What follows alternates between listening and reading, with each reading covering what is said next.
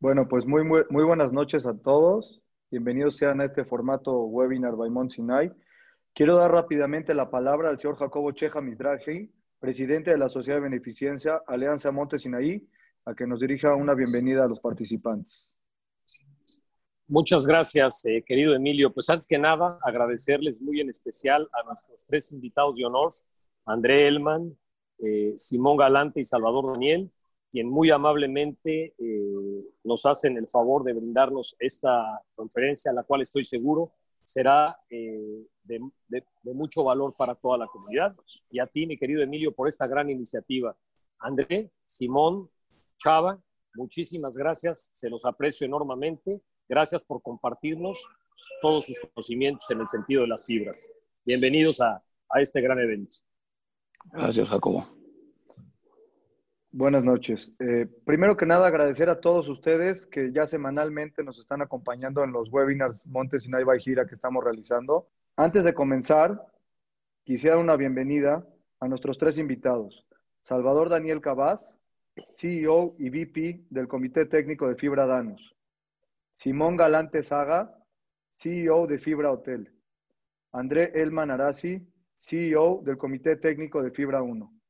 Para comenzar, vamos a presentar un pequeño video que nos va a permitir mostrarles cómo funciona una fibra.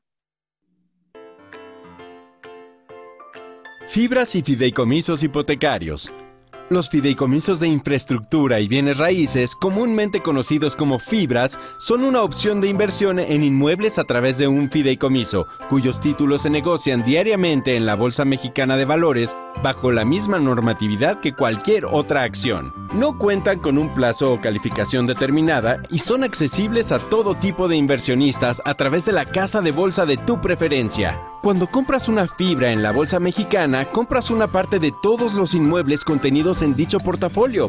Es decir, cada fibra alberga en su interior un catálogo determinado de inmuebles de gran escala y generadores de rentas. Los bienes raíces contenidos en ellas suelen pertenecer al sector comercial. Las ganancias que puedes lograr al invertir en fibras vienen por dos vías por la plusvalía que dichas propiedades registren y por las rentas que devenguen después de cubrir sus costos de administración, ya que al menos el 95% de las utilidades netas son repartidas a los tenedores de los títulos en forma de dividendos, tal y como lo marca la ley. Las fibras gozan de beneficios fiscales especificados en la misma ley, en donde se determina la exención de pagar el impuesto sobre las ganancias de capital, mismo que actualmente los inversionistas pagan en otros instrumentos de la bolsa. Invertir en fibras es como ser propietario de una parte proporcional de esos inmuebles y obtener dividendos por sus rentas, pero sin tener que preocuparse por mantenerlos o repararlos en caso de deterioro como lo tendría que hacer el dueño convencional de algún inmueble ya que estos son administrados por un profesional del sector inmobiliario. Por otro lado, los fideicomisos hipotecarios albergan inmuebles que contienen derechos de crédito sobre hipotecas orientados al sector vivienda. Es decir, las ganancias se obtienen por medio del pago de intereses que una cartera determinada de trabajadores pertenecientes a la economía formal realiza por la hipoteca de su casa. Te invitamos a preguntar más sobre estos instrumentos a tu asesor y a diversificar tus inversiones en la bolsa. Pues muy buenas noches. Para mí es un gusto tenerlos aquí a los tres. La verdad es que esta va a ser una plática entre amigos. Así es que vamos a platicar un poquito de todo este tema de las fibras que quizás le genera mucha inquietud a mucha gente. Y quisiera empezar con la introducción pidiéndole a André Elman nos comentar un poquito cómo nacen las fibras, cómo funciona eh, esta nueva iniciativa. Gracias, querido Emilio. Primero, gracias a Montesinay por la invitación y por la iniciativa y gracias a ti por la organización de este webinar. La verdad es que estoy encantado de compartir lo que eh, la experiencia que he tenido en los últimos años. Para beneficio, estoy seguro que mucha gente de la que está escuchándonos sabe muy bien que es una inversión en una fibra, pero hay gente que de plano no tiene una idea. Yo, en beneficio de esa gente que para la que es nuevo el concepto de fibra, quisiera empezar desde el principio y no me voy a tomar mucho tiempo. Una fibra es, hagan de cuenta que cuando una persona quiere diversificar el ahorro, por ejemplo, si yo le quiero ayudar a mi tía a invertir sus ahorritos, pues lo más común para mucha gente era, pues le ayudo a comprar un departamento para que lo rente. Y entonces con la renta, pues recibe los, los retornos mi tía. Y eso funcionaba muy bien. El problema es que cuando se vence el contrato del inquilino, mi tía me vuelve a hablar y me dice, oye, mijito, ¿qué crees? Ya se me fue el inquilino. Ayúdame a rentarlo. Entonces ahí vas a rentar otra vez el departamento de tu tía. Pero, ¿qué crees, mijito? Fíjate que el inquilino anterior me hizo algunos daños, entonces necesitamos arreglarlo. Y se empieza a complicar un poquito el tema de tener un departamento en renta con los ahorritos de la tía. La fibra es un conjunto de inmuebles, de diferentes inmuebles. Hice la, la, analogía con un departamento para que se hiciera un poquito más fácil la explicación. Pero es un conjunto de inmuebles que cobran renta y que están manejados por profesionales. Entonces, cuando yo a mi tía le digo, invierte en la fibra de Simón o en la de Chava o en la fibra que sea, mi tía está comprando un pedacito de cada uno de los inmuebles que están dentro de esa fibra y está cobrando un pedacito de cada una de las rentas que se generan en esa fibra. Es un conjunto de inmuebles que se juntan y todos los ingresos se revuelven y se distribuyen entre todos los que tienen acciones de la fibra. Eso es básicamente lo que es una fibra. Pero le permite a la gente que no sabe administrar un inmueble a ser partícipe, ser socio de un inmueble en la medida que quiera, porque a lo mejor a mi tía no le alcanza para un departamento, le alcanza para medio departamento. Entonces comprará menos acciones y será lo mismo que tener un inmueble. Básicamente eso es lo que son las fibras. Las fibras nacen en México en 2011. La ley que permitía que se hicieran las fibras se autorizó en 2003. Tomó ocho años poder realizar la primera fibra. La primera fue Fibra 1. Salió al mercado en 2011. Va a cumplir 10 años el año que entra. Y una vez que estuvieron todas las leyes en, pie, ya se pudo salir al público y es básicamente una copia de un REIT americano. REIT, que es un Real Estate Investment Trust, es lo mismo que la fibra. La fibra es un fideicomiso inmobiliario y de bienes raíces. De, perdón, fideicomiso de infraestructura y de bienes raíces. Las fibras privadas que hoy existen y que están listadas en la bolsa Todas son de bienes raíces. No existe ninguna fibra de infraestructura. Funcionan como les platiqué hace un rato. La verdad es que una vez que nosotros hicimos, lo, lo que hicimos fue seguir el modelo americano. los REITs americanos o fibras americanas nacieron hace 50 años. Seguimos ese modelo que ha sido muy benévolo para la inversión en Estados Unidos para la gente que quiere invertir en un inmueble, pero que no le alcanza para comprar un inmueble completo. Y si le alcanzara, no tiene la, el expertise, la experiencia de poder manejarlo correctamente. Entonces lo deja en manos de los expertos que manejen los inmuebles y a mí que me den mi parte de la renta, la parte que compré con mi acción. Básicamente así es como funciona. Cuando nosotros hicimos pública la compañía, la, visión que tuvimos fue ayudarle al mercado en general de, real estate, de bienes raíces en México, a hacerse más eh, profesional y más sofisticado. Y creo que eso lo logramos. Después ya hay, creo que hay 11 o 12 fibras listadas y, y creo que ha sido muy bueno para el mercado de bienes raíces en México que se hayan profesionalizado de esa forma. En mi caso, que es Fibra 1, que es la que dirijo, es una fibra diversificada que tiene inmuebles industriales, bodegas para, para almacenaje o bodegas para manufactura. Tenemos una parte de edificios de oficinas y tenemos una parte también de retail. Y dentro del retail, retail quiere decir centros comerciales o tiendas de autoservicio o departamentales. Dentro del retail tenemos también hospitales y tenemos también hoteles. Eso es básicamente lo que yo les diría. Creo que con eso se, entiende bien lo que, una fibra que es, que es lo que es. Muchísimas gracias, André. Ahora quisiera preguntarte, Chava, eh, bienvenido aquí a la plática, ¿cómo funciona una empresa pública y cómo son los componentes accionarios de la misma? ¿Cómo funciona la, participación accionaria? Bueno, antes que nada, muchas gracias por la invitación y este, gracias a todos por conectarse.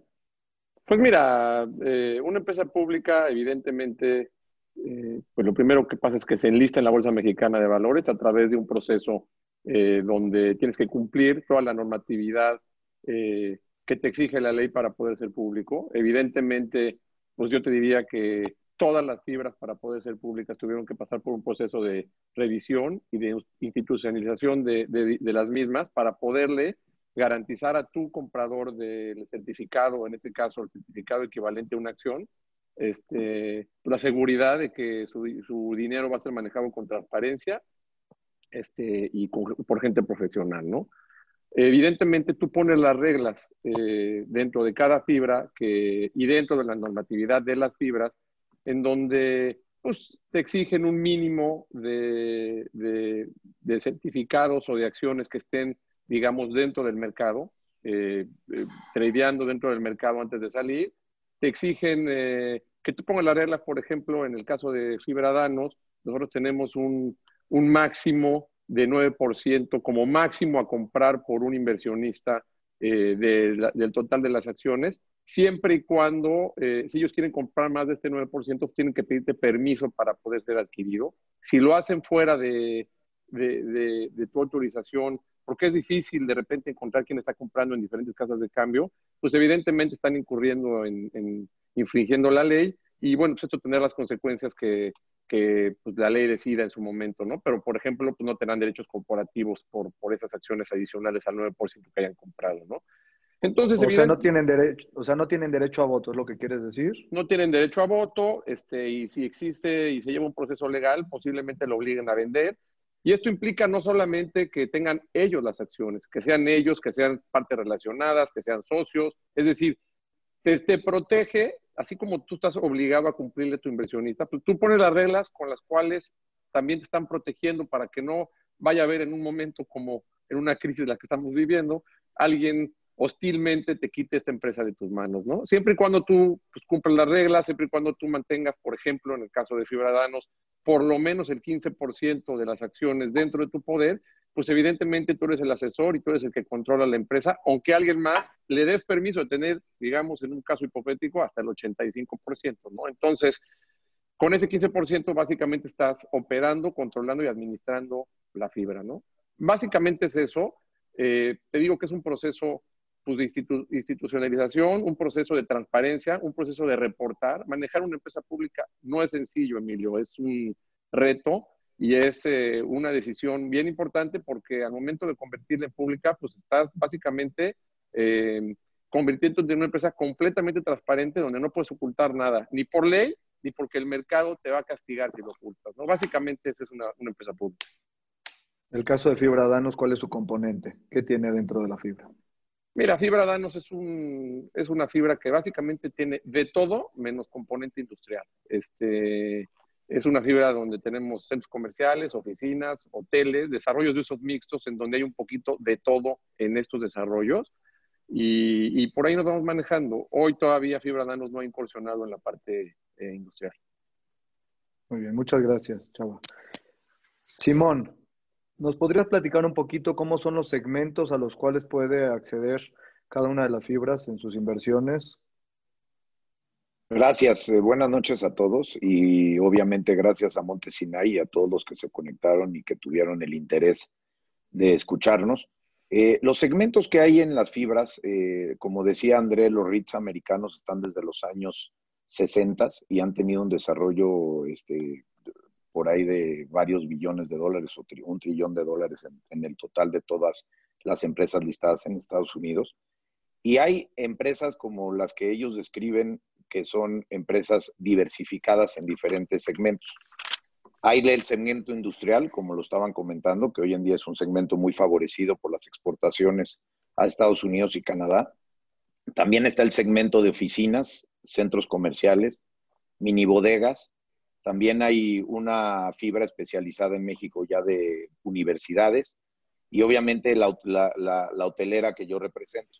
Eh, la ventaja de, tener todos estos tipos de activos que se pueden meter en las fibras es que eh, es muy flexible lo que puedes hacer y la diversificación tanto geográfica como de segmentos, como de diferentes este, marcas en el caso de hotelería o de diferentes este, tipos de centros comerciales en el, caso de retail, hace muy atractivo esto porque puedes estar en todos los estados de la República, perdón, en todos los estados de la República con diferentes este, activos que hacen que diversifiques el riesgo. Y en el ejemplo que daba André de la tía, pues la tía, si está en varios segmentos, pues no nada más está arriesgándose en el segmento de departamentos, sino puede estar en todos. En Estados Unidos, uno de los segmentos más grandes es el de departamentos, pero en México eh, todavía no tenemos una que se dedique 100% al, al segmento. Eh, va a haber una oportunidad muy grande en manufactura e industrial, este, como lo dije, y la fibra que yo dirijo, que es Fibra Hotel, eh, es una fibra especializada en el segmento hotelero. Eh, segmento hotelero desde hoteles de, servicio limitado hasta hoteles de lujo. Eh, hoteles de resort, sol y playa, atractivos turísticos en ciudades y, también hoteles de negocio y segmentos de grupo. lo, que, lo que yo creo que es muy importante es nosotros fuimos la segunda fibra después de, de Fibra 1 eh, nosotros decidimos entrar eh, en el puro segmento hotelero, aunque el grupo se dedique a otros segmentos, decidimos hacer una fibra especializada, eh, muy parecida al RIT en Estados Unidos, que se especializa en, esto que es host, el RIT host. Y nosotros hemos hecho, creo que, esa diversificación dentro de un solo segmento. Entonces, eso es lo que es Fibra Hotel y esas son las posibilidades de los diferentes eh, segmentos y áreas donde puede uno invertir en, las diferentes fibras que hoy en día hay en el mercado. Mirando al futuro, Simón, ¿observas algunos segmentos que no han sido contenidos en ninguna de las fibras mexicanas? Sí, te diría que el segmento más este, interesante que nadie ha este, ofrecido, ya que es algo nuevo dentro del mercado mexicano, por las leyes que habían en el arrendamiento de los departamentos, en donde es muy difícil todavía en México sacar un inquilino moroso, este, pero ya hay reglas donde puedes este, emular un esquema hotelero para hacerlo en, la renta de departamentos. Te diría que ese es el, el gran segmento ausente dentro de las fibras hoy en, el, en el país. Muchas gracias, Simón. André, quiero salir con un comentario, una frase que se está haciendo muy popular en esta época de precrisis o crisis absoluta, ¿no? Dice, eh, Paul Roemer, uno de los economistas de Stanford, dijo, nunca permitas que una buena crisis se vaya a la basura. Eh, ¿Qué opinión tienes de esto? ¿Qué, ¿Qué se está abriendo de oportunidades con esta crisis? Mira, en la experiencia que tenemos nosotros, todas las crisis traen oportunidades. Cuando estás en medio de la crisis, la verdad es que es bien difícil poder pensar con claridad, porque tienes eh, argumentos que son más urgentes, que te están presionando. Por ejemplo, hoy no estás cobrando la renta y tienes un problema. Le tienes que pagar al banco, no te está alcanzando el dinero, tienes un problema. Esos argumentos te presionan y no te dejan ver con claridad. Pero la verdad es que todas las crisis pasan. En lo que se parecen las crisis es en que nunca sabes cuándo llegan y que todas, todas se van. Ahora nos está llegando una crisis por un lado ciego, porque nadie imaginaba una crisis por una pandemia. Yo creo que hoy todos los que estamos aquí estamos cambiando nuestros contratos para que ya incluyan un clausulado de pandemia, pero en, siete años o en ocho años que venga la siguiente crisis, porque va a venir una siguiente crisis, vamos a salir de esta con seguridad y va a venir otra con seguridad, no sabemos cuándo. Llegará otra cosa que no conocemos. No hay manera de prever todo y por dónde va a venir. Lo que sí tienes manera es de ser conservador, de no tomar mucho crédito, de tratar de mantener tus gastos bajos. El one-on-one de la economía de un negocio normal es lo mismo que aplica para una fibra. Yo creo que esta crisis va a terminar pasando. Hoy todos estamos sufriendo, vamos a sufrir un ratito, pero yo creo que va, a salir adelante. Muy bien, Chava. Hay un comentario de Howard Schultz de Starbucks que él decía antes de crear Starbucks, decía que soñaba con tener una empresa pública. Y ya que tienes la empresa, la empresa pública, te encuentras con una cantidad de cosas que no te imaginabas. ¿Qué nos puedes platicar de esta parte que se hace pública de tu vida y de, de todo lo que hay atrás de los negocios que también se hacen a la vista de la gente? Mira, como lo dije anteriormente, tú al momento de hacerte público te estás convirtiendo en una empresa completamente transparente. En el caso, por ejemplo, de Fibra Danos, cuando decidimos hacernos públicos, eh, éramos una empresa familiar, pero muy institucional, con reglas muy claras, muy transparentes a nuestros socios. Y básicamente lo que hicimos fue transportar estas mismas reglas que teníamos con los socios, cumpliendo con la normatividad y convertirlo en una empresa pública. Estábamos acostumbrados a ser transparentes, a no ocultar nada. Evidentemente el mercado te castiga cuando haces algo oculto. Evidentemente el mercado no solamente te castiga, la ley te castiga y puede ser hasta un tema penal, ¿no? Ocultar información. Entonces, si tú te manejas con una moral, con un estándar de calidad alto, con una transparencia absoluta, yo te garantizo que no va a ser ningún, ningún este, mala experiencia, al contrario, es un logro y para mí es un orgullo haber convertido Fibra Danos o, Grupo Danos en, Fibra Danos, ¿no? Este, la verdad es que, este, pues sí, sí, sí trae retos, porque pues, tienes que cumplir con una normatividad interesante, pero trae una satisfacción enorme. El, no ocultar te permite tener una, tranquilidad absoluta cuando enfrentas y te sientas con tus inversionistas cara a cara y les hablas así, les dices, oye, no hay nada que ocultar, las cosas están así, te lo agradecen, ¿eh? Créeme lo que te agradecen. Sobre todo en momentos como estos, donde no ocultas nada en una crisis y eres transparente, el mercado termina eh, agradeciéndote esa transparencia y esa sinceridad con la que le estás hablando, ¿no? Quiero, quiero aclarar a todo el público que nos escucha que antes de hacer esta entrevista, la primera pregunta que les dije fue, ¿qué no les puedo preguntar? Y los tres me dijeron, tú pregunta lo que quieras. No hay nada que esconder y cualquier pregunta que tengas, si no la haces tú, me la va a hacer algún fondo de inversión, igual la voy a tener que contestar.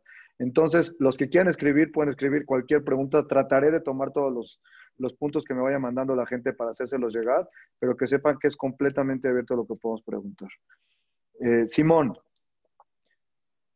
hace unos años Michael Dell se cansó de ser público, de tener que estar rindiendo cuentas y decidió levantar sus acciones y dejar de ser público, se hizo privado. Después otra vez tomó la, la posición de ser CEO y nuevamente en 2018 decidió otra vez regresar. ¿Qué opinas de esa forma que pueden llegar a tener las empresas públicas en un momento dado de tener el control de nuevamente de su negocio sin tener que pasar la parte del reporteo? Mira, la parte del reporteo y la transparencia, eh, yo lo pongo muy claro. Cuando tú haces una empresa pública, te pones en una caja de cristal. Y es una caja de cristal de cuatro lados. Por todos lados te pueden ver y tienes que estar dispuesto a eso. Eh, una empresa, una empresa, una empresa pública tiene muchas ventajas. Nosotros personalmente como empresa familiar eh, empezamos mi, padre y mi hermano en una empresa en donde nos tardamos básicamente 17 años en construir con mucho esfuerzo 17 hoteles. Hace nueve años cuando nos hicimos eh, públicos, hicimos tres levantamientos de capital y ya un levantamiento de bono y hemos crecido a 86 hoteles con 12 mil cuartos en 26 estados cubriendo cinco segmentos eh, de, diferente como segmento de, servicio limitado, eh, full service, extended stay, resort, este, y, realmente nosotros hemos crecido de una manera exponencial que hubiera sido imposible sin este capital, hubiera sido eh, verdaderamente imposible llegar a, estos niveles. también la otra cosa que es importante es eh, regresar una empresa a, privada y, después a pública es una cuestión que es posible, que se puede hacer, que es algo que se puede analizar. Siempre vas a tener que hacer un tender, que quiere decir que si tú quieres hacer esa empresa privada, tienes que llamar todas las acciones si creces más allá del 30%. Entonces tienes que hacer eh, una estrategia en donde compras a, todos los, los, que tienen un certificado con un premio y es, y es un proceso que es posible, que está abierto, que se hace como lo hizo Dell en su momento, pero creo que tenemos que entender que este no es un negocio de corto plazo, este es un negocio multigeneracional. El que no entienda que esto eh, tiene crisis, tiene picos y valles y hemos estado nosotros involucrados, este, yo, yo, yo soy muy joven, pero he estado en, ya en algunas crisis y obviamente tengo el conocimiento del resto de mi equipo, sobre todo de mi padre, en donde eh, hemos visto tantas crisis y tantas altas, alzas y bajas y, deben de recordar que el segmento hotelero durante el H1, H1N1, en la quiebra de Mexicana y la crisis financiera de Estados Unidos en el 2008, eh, tuvo también una crisis importantísima. Nada comparado con lo que está pasando hoy en día en esta crisis inimaginable, surreal, yo le llamaría, en donde después de las aerolíneas y los cruceros, la empresa, la industria hotelera es la más golpeada en el mundo. Este, pero como bien lo dijo André, eh, con toda su experiencia que tiene, eh, no hay bien que dure para siempre ni mal que dure para siempre y esto lo vamos a, lo vamos a cambiar. Vamos a cambiar y modificar nuestros conceptos a las necesidades que vayan teniendo y nos vamos a reinventar tantas veces sean necesarias para, para seguir creciendo. Entonces, yo creo que, los fondos públicos eh, hacen que las empresas puedan llegar a las dimensiones como estas que estamos hablando de las fibras públicas. Gracias. Esta es una pregunta para Salvador Daniel. Quiero concentrar varios temas que me pregunta la gente en esta pregunta. Eh, dadas las condiciones del mercado con respecto a este movimiento que ha habido de la gente del retail físico, a la parte electrónica, vas a tener una menor influencia en esto que son los centros comerciales, que es la especialidad de tu fibra. ¿Cómo vamos a mitigar eso y cómo vamos a permitir que los arrendatarios físicos se mantengan ahí? Híjoles, mira, hay muchísimas, eh, yo te diría que hay muchísimos comentarios al respecto. Eh. Hay quien dice que posiblemente eh, la afluencia no solamente no baje, termine subiendo. Pero la verdad es que nadie tiene la bolita mágica para entender qué va a pasar con los centros comerciales, o más vale, o, mejor dicho, cómo van a cambiar. Lo que sí sabemos es que nuestros centros comerciales, por ejemplo, están ubicados en zonas muy estratégicas dentro de la Ciudad de México y, ciudades importantes como Puebla, en, dentro de la zona metropolitana, eh, que, por ejemplo, nos dimos cuenta que la última milla, eh, la famosa última milla de delivery es muy cara y tus centros comerciales parte de las ventas pueden salir del centro comercial hacia, del online hacia las casas de, tus clientes desde el centro comercial.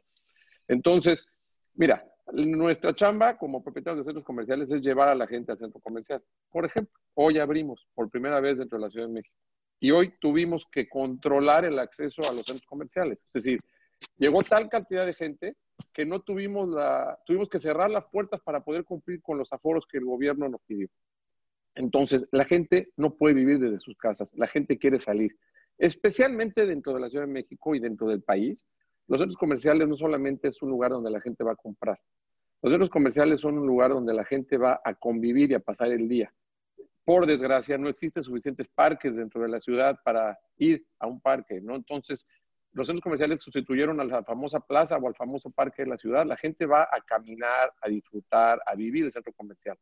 Obvio, hoy estamos viviendo una crisis en donde no nos dejan juntar a la gente, que es nuestra principal función como propietarios de centros comerciales, llevar a mucha gente a los lugares. Entonces, ¿se van a transformar? Sí. ¿De qué manera? No sé. No sé, porque hay que ver hacia dónde nos lleva la pandemia, cuánto tiempo dura, qué va a pasar después de la pandemia. Muy, muy bien lo dijo Simón. Hay que tener la capacidad de transformarse. O te transformas o te mueres. Y eso ha venido pasando desde hace 20 años. Los centros comerciales de antes no tenían restaurantes, no tenían este entretenimiento, no tenían nada que te llevar. La gente eran lugares donde ibas a comprar. Hoy, pues el 40 o el 50% de un centro comercial es puro entretenimiento. Y entretenimiento me refiero a restaurantes, cines, boliches, bares, es decir, donde la gente va a vivir. ¿Esto seguirá o se irá a reducir? No lo sabemos, pero todos aquí tenemos la experiencia y el conocimiento para ver cuáles van a ser las tendencias dentro del país, porque no necesariamente en el país se cumple lo que está pasando en el mundo. ¿eh? Eh, como te digo, la situación de seguridad y de, falta de espacios públicos en la Ciudad de México, por ejemplo, son de tal tamaño que no va a pasar lo mismo que está pasando en Estados Unidos. Entonces, si entendemos y podemos tratar de descifrar hacia dónde van los cambios, te garantizo que los centros comerciales van a seguir más vivos que nunca. Tú ves en Estados Unidos centros comerciales que han cerrado muchísimos. Pero los que están sobreviviendo no solamente no están cerrando, se están expandiendo. ¿no? Y ahí está la clave, yo creo, de tener centros comerciales grandes, fuertes, poderosos, que estén muy bien ubicados y que puedan aprovechar esta última milla, que puedan utilizar, aprovechar pues, la cantidad de gente que vive alrededor del centro comercial. en un parque Las Antenas o en un parque Tezontle viven pues, casi dos millones o tres millones de gentes a cinco kilómetros a la redonda. Es decir, son prácticamente ciudades dentro de, a cinco kilómetros dentro del centro comercial. Entonces, hay que aprovecharlo y, y, bueno, pues ahí va a estar el reto, ¿no? Ahí está un poquito lo que decía André, ahí está el reto de tener una fibra o gente profesional pensando para ver cómo le hace para que el negocio siga siendo rentable y no que sea un negocio casero donde pues, si alguien es dueño de un centro comercial, pues no va a saber ni qué hacer con él, ¿no? Perdóname que sea un poquito incisivo, voy a repetir una parte de la pregunta que me gustaría que se conteste y también Andrea la puede contestar. Dime. Los REITs americanos que son especializados en centros comerciales son los que peor están, los, los REITs americanos. Eh, y por otro lado, también tienes eh, una cantidad importante de empresas que son grandes cadenas, hoy anunció Brook, Brothers este, bancarrota, van a dejar de ocupar espacios. Y además, perdón que lo sume, vas a tener un tema en los contratos que tienes donde hay rentas variables si se disminuye el consumo. Entonces, ¿cómo va a poder estas fibras especializadas en retail que dependen de ese ingreso componerse? Porque uno, tu renta variable, parte de la composición de la renta variable es la entrega a domicilio. Es decir, la venta online que sale desde la tienda y que va a ser importante, pues, se paga desde eh, la tienda y por lo tanto se le paga al arrendador porque es como una bodega para el, para para el cliente. Dos, este, no es comparable a Estados Unidos. Eh, yo te vuelvo a repetir, si tú ves los centros comerciales grandes dentro de, dentro de Estados Unidos, están expandiéndose no es equiparable la cantidad de metros cuadrados comerciales eh, eh, por, población, la que existe en Estados Unidos con la que existe en México. Estamos hablando de casi estamos 10 veces más chiquitos que Estados Unidos en metros cuadrados de comercio con acceso por, la población del país. ¿no? Entonces, somos otro animal, somos muy diferentes este, yo creo y yo estoy seguro que los centros comerciales se van a reinventar y que no posiblemente después logremos hasta generar más tráfico dentro de los mismos, ¿no? Ahí es, hay que, hay que saber hacerlo, hay que entender el mercado, hay que esperar para ver cuáles son las tendencias de la, de la, del, del país y del mundo y ver cómo las aplicamos a los lugares, ¿no? Yo creo que la ubicación, así el one on one de las propiedades, ¿no? Ubicación, ubicación, ubicación, pues cuenta todo. André, me gustaría que complementes aquí. A ver, yo complementando un poco lo que dice Chava, sí hay que poner una raya en lo que es Estados Unidos y México. La población americana hoy ya tiene un componente importante, digamos, mucho más importante que México de compras online. ¿Qué va a pasar con las compras online? La gente en México, en México en 1995, para los que tenemos edad, nos acordamos de que la clase media se destruyó, se desvaneció desapareció la clase media. ¿Qué pasó entonces? De 95 para acá, con afortunadamente México tuvo una eh, disciplina fiscal que hasta hoy estamos disfrutando, 25 años después estamos disfrutando, que permitió que se generara una nueva clase media. Esa clase media que se generó, que está apenas saliendo al mundo hace 3, 4, 5 años o ahora mismo, haciendo a un lado la pandemia. Lo que quiere es salir a comprar, quiere salir a tener la experiencia de ir al centro comercial, porque nunca la ha tenido. En Estados Unidos tienen 50 años yendo al centro comercial, se cansaron de ir, pero también se van a cansar de estar en su casa.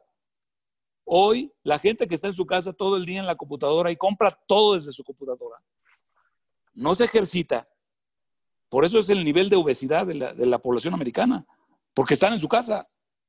Pero también van a tener que salir, también va a cambiar. Pero no vamos a lucubrar lo que va a pasar en Estados Unidos. La diferencia con México, nosotros vamos detrás de ellos por 20 años. Nuestra gente hoy lo que quiere es salir porque nunca ha tenido la experiencia de ir a un centro comercial. A diferencia de los centros comerciales de Estados Unidos, decía Chava que los que ve cerrados son los que están en las afueras, son los que eran cuatro cajas y que no había nada que hacer.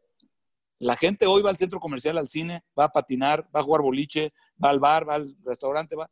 Eso no existe. En Estados Unidos están haciendo hoy los centros comerciales nuevos parecidos a los nuestros. Nosotros ya traíamos 40 a 50% del área dedicada a entretenimiento. En Estados Unidos el área era 6. 6% del centro comercial dedicado a entretenimiento. Entonces, hoy en Estados Unidos están cambiando a lo que nosotros ya aprendimos de antes. Yo creo que México en ese sentido se diferencia un poco de lo que pasa en Estados Unidos.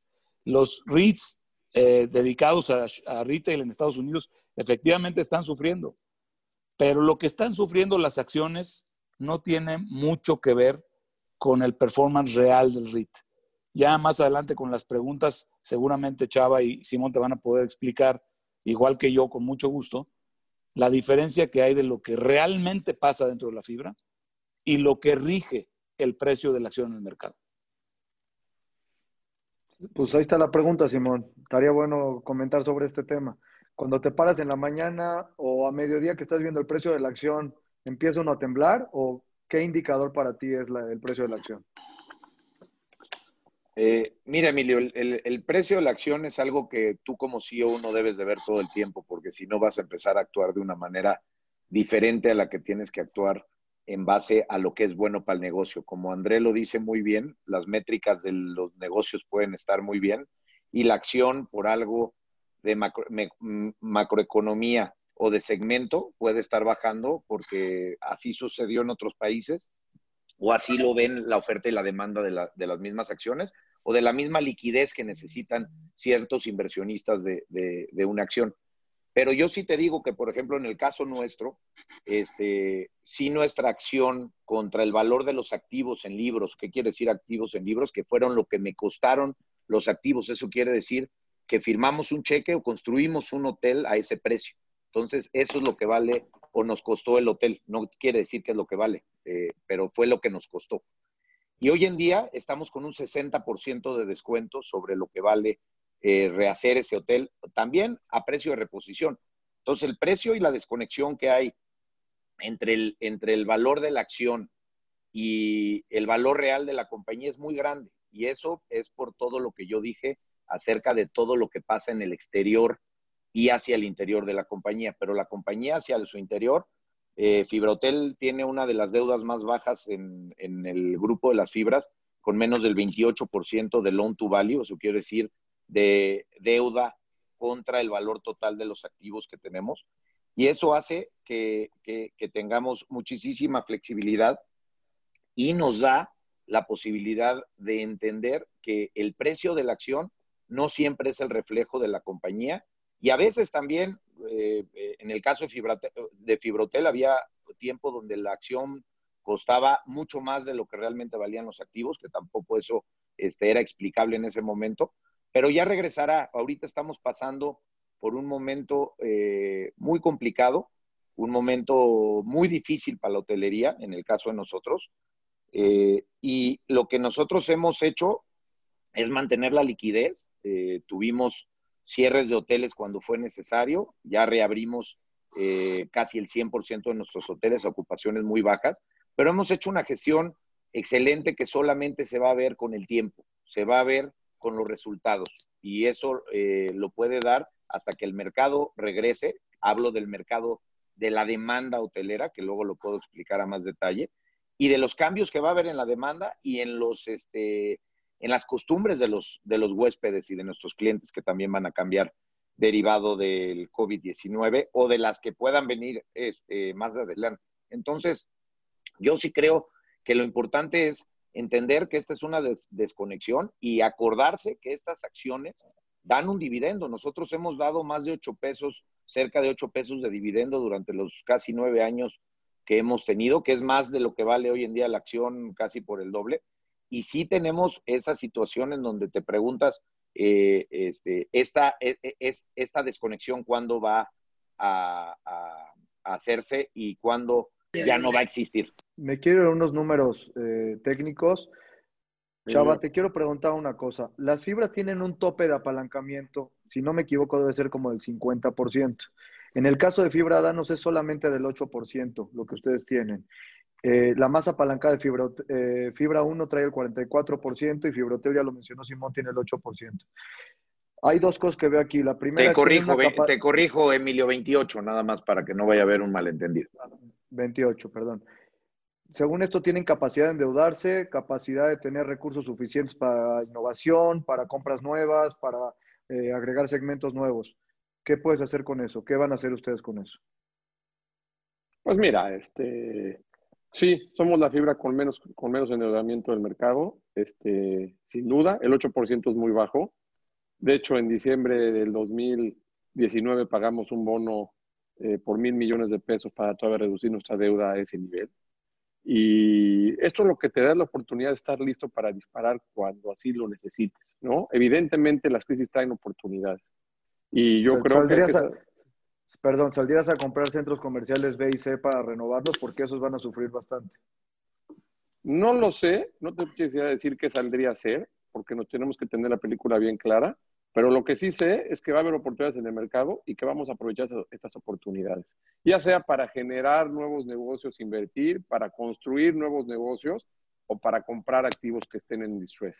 Pero sí sé que tenemos la capacidad de endeudamiento con un balance sheet al 8%, pues evidentemente este, nos sentimos cómodos en ese sentido. Es parte de tener una política muy conservadora en donde pues en, crisis se paga, ¿no? La verdad es que no estamos tranquilos, nadie está tranquilo en una crisis, todos tenemos que resolver los problemas que se nos enfrentan, pero pues, de alguna manera sí nos sentimos tranquilos de que podemos hacerle frente a nuestros compromisos financieros y, este, y a los compromisos que, que tengamos que, atender, ¿no?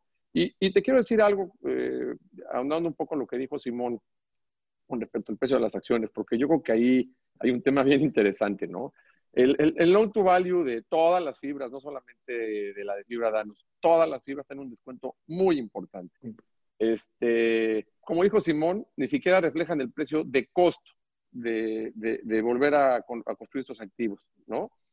Eh, yo me acuerdo cuando, cuando fuimos a hacer el famoso roadshow, que pues, vas en 10 días a prácticamente tener 10 o 12 citas al día con inversionistas, todos muy profesionales en el extranjero, me acuerdo que creo que el más, o el que más me causó una impresión es un, un, un analista de, de, un fondo muy importante que se llama Capital. Y me acuerdo que este cuate agarra y me dice, oye, ¿es tu primera empresa pública que, que vas a sacar al, al, mercado público? Y dije, sí, es la primera vez que vamos a ir al mercado y nunca he llevado otra empresa al mercado. Me dijo, oye, te voy a dar un consejo. Me dijo, nunca veas el precio de tu acción. Nunca lo veas. Y te prometo, Emilio, en el caso mío, yo no veo el precio de mi acción. Me entero por lo que me dice la gente a qué precio está mi acción, ya sea arriba o ya sea abajo, ¿no? Bueno, pero no olvidemos, no, no, olvidemos que eh, eh, tienes a Michael Dell que regresó a ser CEO con el precio de su acción a Howard Schultz, que regresó a ser CEO por el precio de su acción, y a Bill Gates mismo, que regresó otra vez a ser CEO por el precio de su acción. O sea, no, no, puede ser que no sea sí, eso, eso, es cuando, eso es cuando estás viendo una tendencia a larguísimo plazo. Pero, pero estos son negocios a largo, de verdad, a muy largo plazo. Y son negocios que tú estás comprometido con tus inversionistas. No quieres que se salgan, no quieres que pierdan dinero, al contrario, quieres que estén contentos. Y mira, no, no lo veo, que me dijo este cuate, y, tiene toda la razón del mundo, yo no lo creía hasta que lo viví, porque llevo ya pues, casi ocho años siendo público, ¿no? me acuerdo que me dijo, mira, tú puedes estar haciendo las cosas súper mal, súper mal, ¿no? Pero pues tu acción está arriba. Y puedes estar haciendo las cosas súper bien y tu acción está abajo. Entonces me dijo, es desgastante cuando estás tratando de entender por qué el precio de tu acción sube o baja. Dijo, lo que tienes que hacer es no ver el precio de tu acción y tomar buenas decisiones de negocios. Estar pensando en analizar tu, tu empresa como si fuera una empresa privada, tomando muy buenas decisiones de negocios, no decisiones del mercado. Muchas veces cuando estás revisando tu acción, estás tomando decisiones porque el mercado quiere ver ciertas cosas. Pero cuando tú estás tomando decisiones de negocios, a la larga, el precio de tu acción va a reflejar las buenas decisiones de negocio que estés tomando, más que decisiones malas del mercado. Y eso sí era bien importante aclararte. Gracias. Le voy a dar la palabra a André que quiere contestar este tema, pero, pero tengo una pregunta más picante para ti, André. O sea, esta me la contesto, pero tengo una para ti más fuerte. Ahí te va. Ya a mí me dijeron lo mismo que a Chava, ¿eh? Casualmente me dijeron, puedes hacer las cosas bien y tu acción va a ir mal, y puedes hacer las cosas mal y tu acción va a ir bien. Eso me lo dijeron el día uno también. Pero a lo que voy es el precio de la acción en general en un negocio como el nuestro debería, debiera estar premiado. Lo que te platicó Simón del precio de los edificios, quiere decir que la acción debería valer más que los edificios, porque no es lo mismo si tú tienes otra vez a tu tía o a tus amigos y tienen dos departamentos y se dividen la renta entre los cinco, seis o siete o diez o los que sean. Tú dices, bueno, yo me encargo, yo cobro la renta y yo les mando su parte a cada quien. Órale. Y después compran otros dos y tú sigues cobrando la renta y les mandas su lana. Y después compran otros cuatro. Tú sigues cobrando la renta y les mandas su lana. después compran 30. Entonces les vas a decir, oye, necesito contratar a alguien que me ayude para poder distribuir la renta. Es un poco lo mismo lo que pasa. Nosotros estamos administrando la renta de los edificios que son de todos. Eso debería estar premiado en el precio, porque no es lo mismo tener un solo edificio que tener muchos edificios, que estar cotizando en la bolsa, que estar reportando de forma transparente, como decían Chava y, y Simón, eso tiene un valor. En general, estas compañías estaban a premio contra el valor de los activos. Hoy estamos pasando otra vez una situación difícil. En el caso de Fibra 1, nosotros tenemos la ventaja de que estamos diversificados. A veces los hoteles andan mal, los centros comerciales andan bien, a veces las bodegas andan bien y, los, y las oficinas andan mal. En ese sentido tenemos la ventaja de que estamos muy sólidos por eso. La diversificación me gusta. La especialización también es muy buena. En Estados Unidos salieron los REITs hace 50 años y se especializaron hace 20. Les tomó 30 años especializarse. Nosotros fuimos mucho más rápidos. Simón fue el que empezó a especializar. Pero hoy lo que yo creo es, el precio de la acción es, obedece a condiciones de mercado y no a condiciones de la compañía. Hoy México no es muy sexy, pero va a llegar el tiempo en que vamos a volver a ser sexys. Y la gente va a querer invertir en las empresas mexicanas. No, 100%. ¿Quién sabe, quién, quién sabe qué tanto no vamos a ser sexys? Ahorita estamos cenando en la Casa Blanca, a lo mejor nos va a ir bastante bien. A lo mejor regresamos y todo va a regresar a la normalidad. Y, muy bien este, representados, ¿eh? Y muy bien representados. Muy bien representados. Eh, yo, tengo optimismo, yo tengo optimismo de la reunión de hoy. Pero déjame hacerte la pregunta porque, mira, con estos temas ya empezaron a llegar una cantidad de preguntas que no estoy pudiendo leer todas. Pero ahí te va. Tú en 2011 lanzaste la primera fibra. Esa fibra valía 19 pesos, que en ese momento eran 1.6 dólares. Y hoy en día vale 18 y pico, no vi el cierre de hoy, que son 80 centavos de dólar. Estás a la mitad de cuando saliste. O sea, si yo, si yo fui inversionista que puse la lana, más allá de ganar, digo, recibí rendimientos anuales, pero me diste el 5% en pesos. Eso un RIT americano me lo hubiera dado casi por ahí, casi por ahí pero en dólares, me hubiera mantenido en dólares. ¿Qué pasa? Aquí me estás dejando en dólares a la mitad. A ver, ahí te va. En dólares te he devuelto 1.32 dólares. Ese es el, monto que he devuelto hasta enero del año pasado, de este año, perdón. 1.32 dólares es lo que he devuelto en dividendo. La acción costó 1.60 y yo he devuelto 1.32. En dólares, dólares, dólares. Al tipo de cambio cuando entregué. Entonces, real, real, hoy el que entró al principio tiene un costo de 30 centavos y la acción vale 80 centavos. Pero la acción vale 80 centavos por condiciones de mercado. Los edificios que representan esa acción valen un dólar con 30 centavos. Si hoy estamos tradeando con 40% de descuento, pero eso no obedece a la compañía, obedece a condiciones de mercado.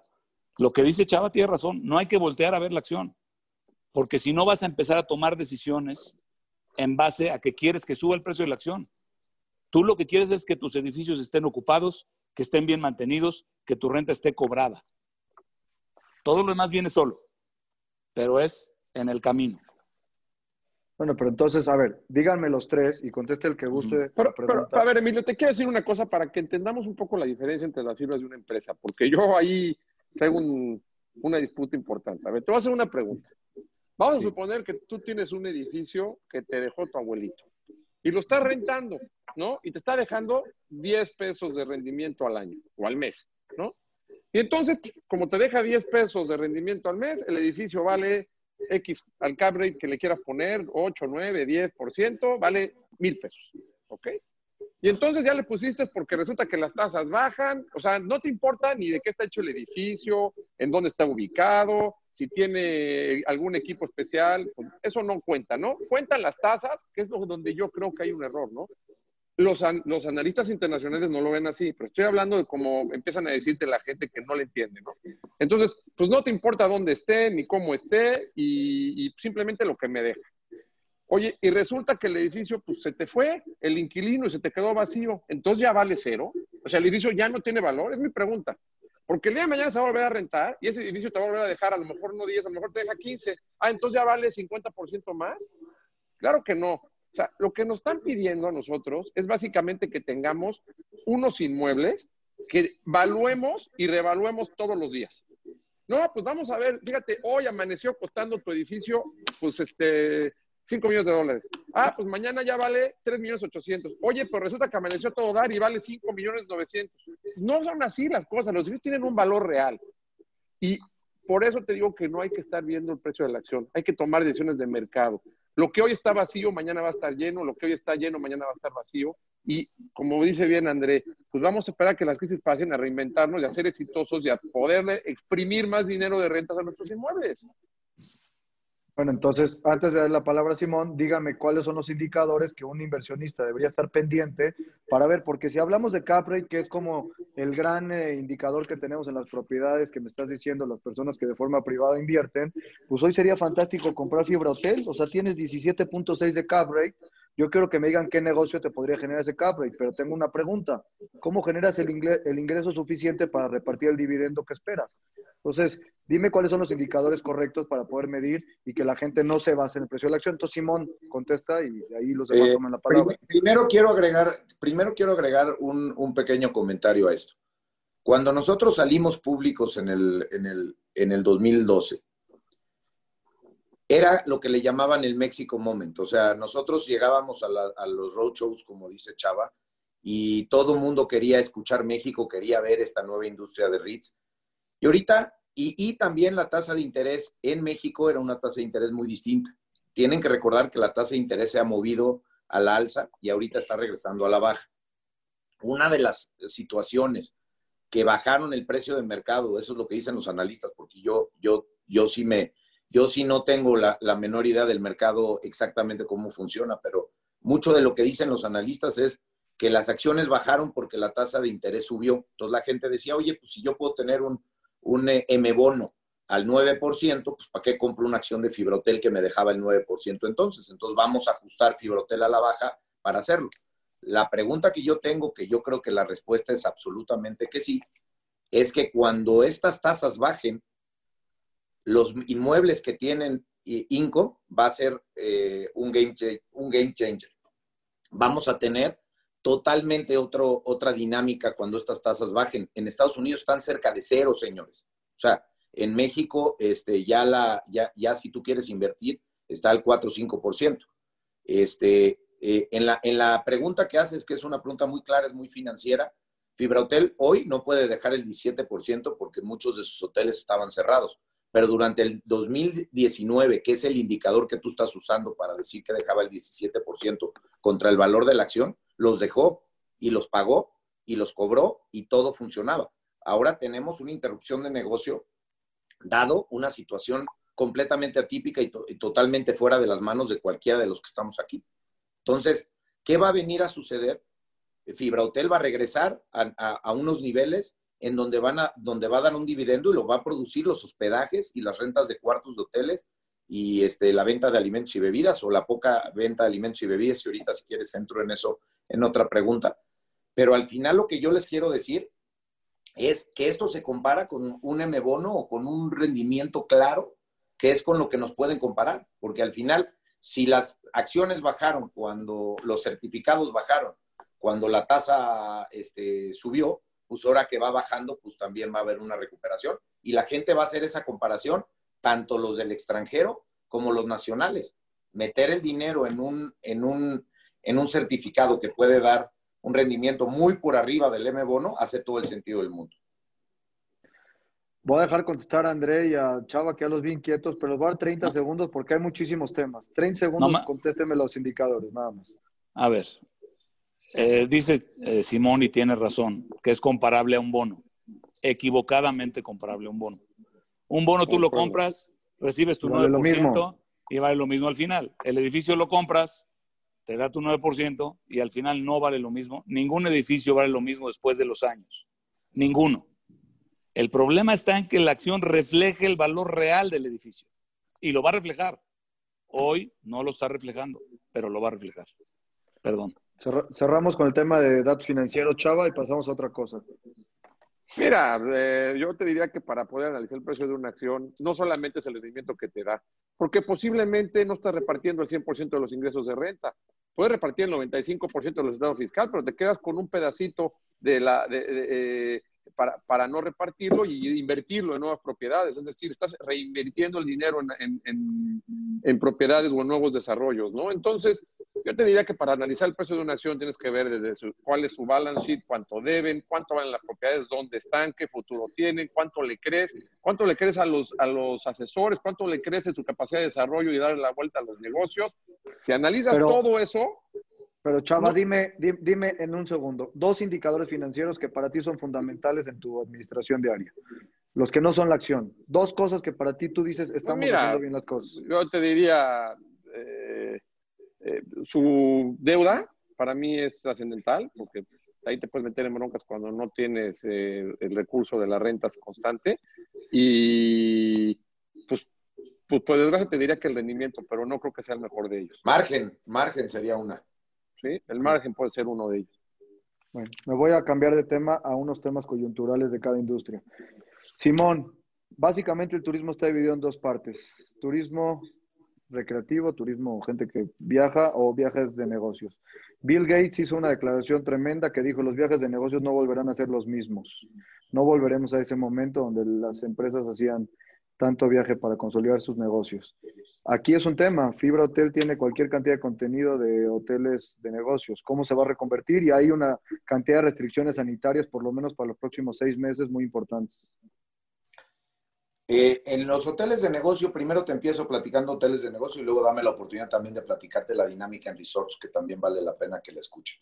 La de negocios, eh, estoy totalmente de acuerdo, va a cambiar la demanda de viajeros de negocio probablemente ya no van a ser tan este, a menudo, pero van a tener que haber eh, todavía muchísimos viajes de negocios si tienen que montar una planta, si tienen que hacer una asesoría, si tienen que hacer este, muchas cosas técnicas que no se pueden hacer por Zoom. También, o por Zoom o por cualquiera de las plataformas que hoy en día usamos todo el día. Pero también hay una cosa que es muy importante, una venta persona a persona y una reunión persona a persona sigue siendo importante. O sea, el que diga que esto ya está muy bien y que podemos trabajar desde la casa, yo personalmente ya tengo muchos días trabajando en la casa y ya salgo a trabajar y estoy feliz regresando a mis actividades diarias, yendo a las propiedades, tocando, viendo, eh, sintiendo. Eso no se puede hacer mediante fotografías o un reporte escrito.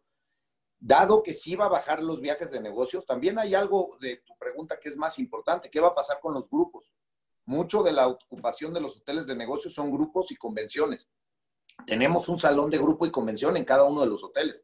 Yo creo que las juntas de negocio van a cambiar, probablemente no van a tener los aforos que tienen antes, algunos se van a conectar remotamente y algunos en físico, pero van a continuar, van a continuar en diferentes lugares. Estamos eh, empezando a poner en terrazas lugares para hacerlas, eh, sombras, lugares abiertos, cambiar el venue, cambiar la oferta para que la gente se acerque. Tenemos hoteles como en San Miguel, que tenemos cuatro terrazas distintas, este, en Hacienda Galindo, cerca de Querétaro, donde estamos abriendo de los salones afuera.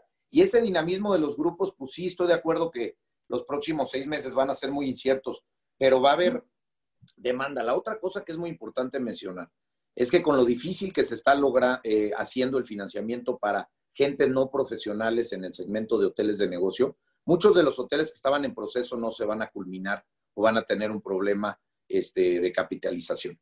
También mucha gente que viajaba a hoteles sin marca van a empezar a viajar a los hoteles como los que tenemos nosotros manejados profesionalmente y con marcas internacionales y, este, y locales, en donde la gente va a decir, de irme a rifar a, un hotel de, sin marca o al motel eh, que sea, a ver qué eh, lineamientos sanitarios tienen, a irme a un Marriott, donde sé que los lineamientos son a nivel internacional, yo me voy, yo creo, yo hago una apuesta fuerte a que estos hoteles de negocio van a regresar. Otra, otro competidor de los hoteles de negocio rápidamente era Airbnb. El 30% de los ingresos de Airbnb era de departamentos que se, que se metían tres extraños en un departamento de tres recámaras. Eso no va a suceder más. Todos los que estén posicionados profesionalmente, creo que vamos a tener oportunidad. Nos tenemos que, cambiar. Alimentos y bebidas es un tema enorme. Un buffet de desayuno no lo veo por mucho tiempo, que era como nosotros lo hacíamos. Tenemos que cambiar los venues a terrazas. Tenemos que hacer muchos cambios en esos hoteles. Y rápidamente en el, en el, en el segmento de resort, este, México vive una oportunidad generacional con toda la manufactura que puede venir a México y al ratito Andrés les puede platicar sobre la parte industrial. Y tenemos la oportunidad de realmente, entre los problemas que tienen Estados Unidos y China, de volvernos el país exportador más importante del mundo. Y esa oportunidad va a traer demanda y demanda nueva. También sucede en el resort los, la, gente de Estados Unidos, que es el mercado más grande del mundo por muchas veces, no se va a querer en subir a un avión por 10 horas para ir a Bali y tener una experiencia allá. México es la mejor alternativa. México tiene el costo correcto para que vengan todos los demás y va a ser la oferta donde la gastronomía es la mejor del mundo, la oferta hotelera y, el, y obviamente el carisma de los mexicanos es incomparable con cualquiera del mundo. Entonces, la cercanía de vuelos de, de menos de tres horas de los mercados más grandes en el planeta, es una oportunidad increíble también para los resorts. nada más tratando de romper un poquito el tema, eh, Zoom es el mayor competidor que tienen los hoteles de negocios. O sea, tienes el valor de Zoom, ha superado el valor de todas las aerolíneas americanas.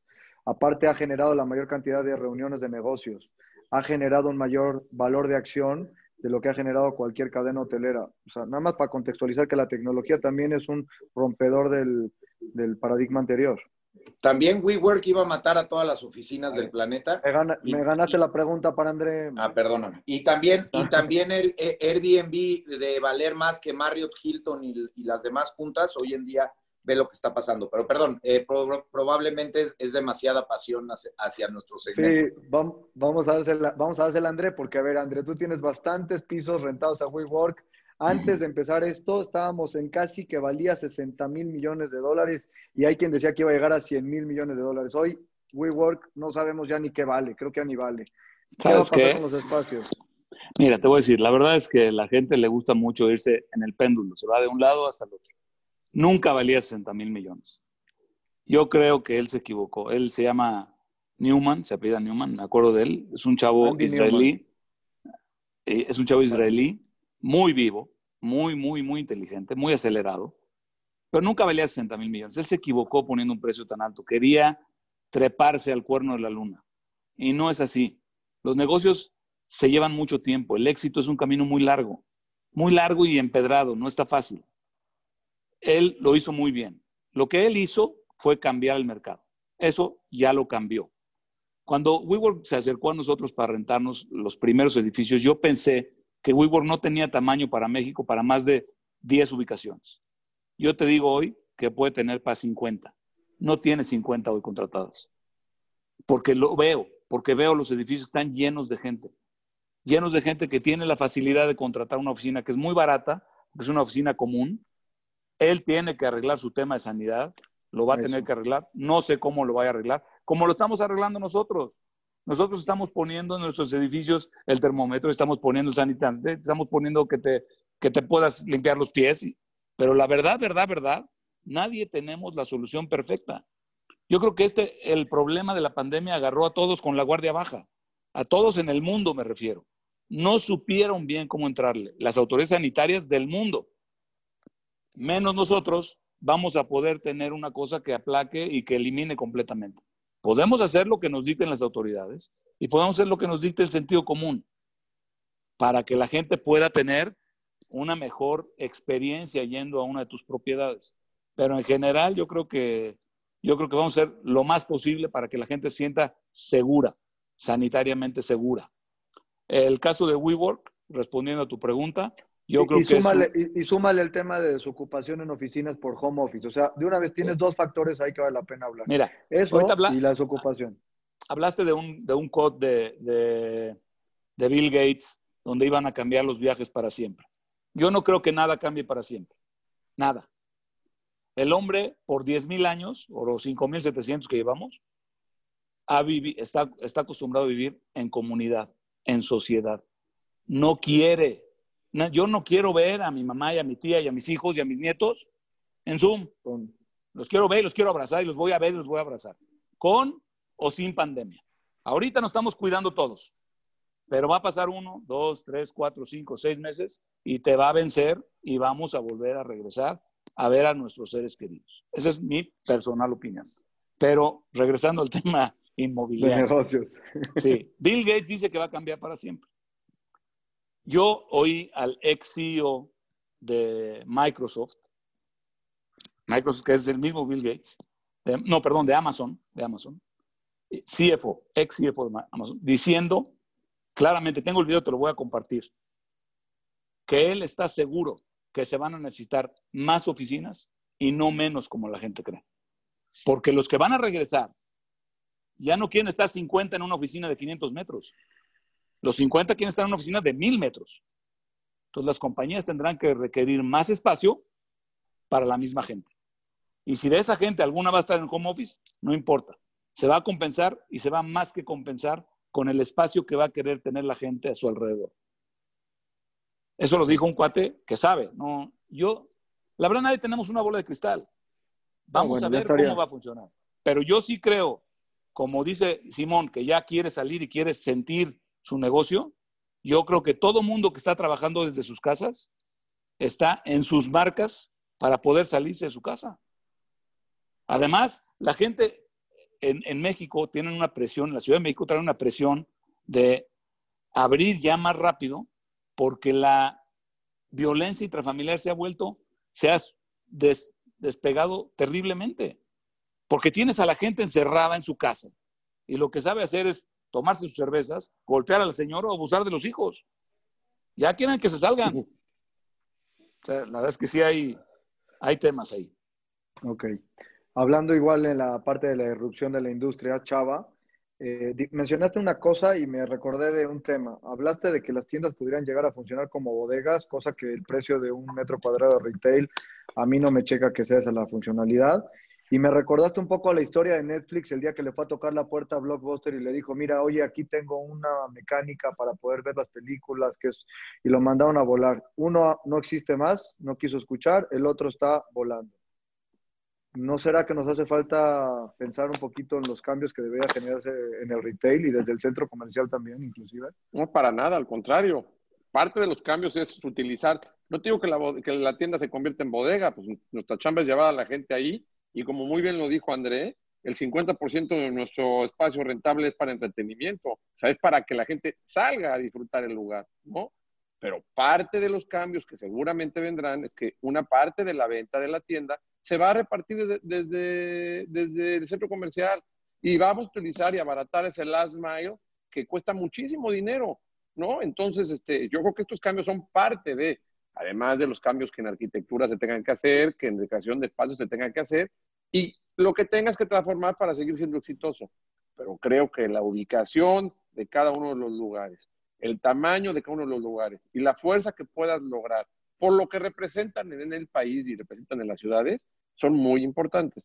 Entonces, yo no te digo que no se van a transformar, todo se va a transformar. Y no hoy, siempre. O sea, ya se transformaron. Hoy, como lo dijo muy bien André, los otros comerciales en Estados Unidos nos están copiando a lo que hicimos en México. Oye, ¿por qué lo hicimos en México? ¿Porque podíamos adivinar el futuro? No. Vimos lo que estaba pasando en Estados Unidos y desde que desarrollamos empezamos a cambiar el modelo. Hoy nos están copiando. Bueno, seguramente hoy vamos a tener que adelantarnos ese cambio y vamos a tener que pensar en cómo.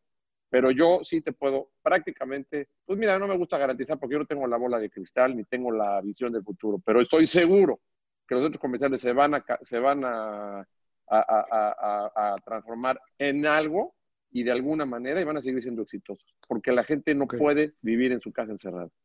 Ok.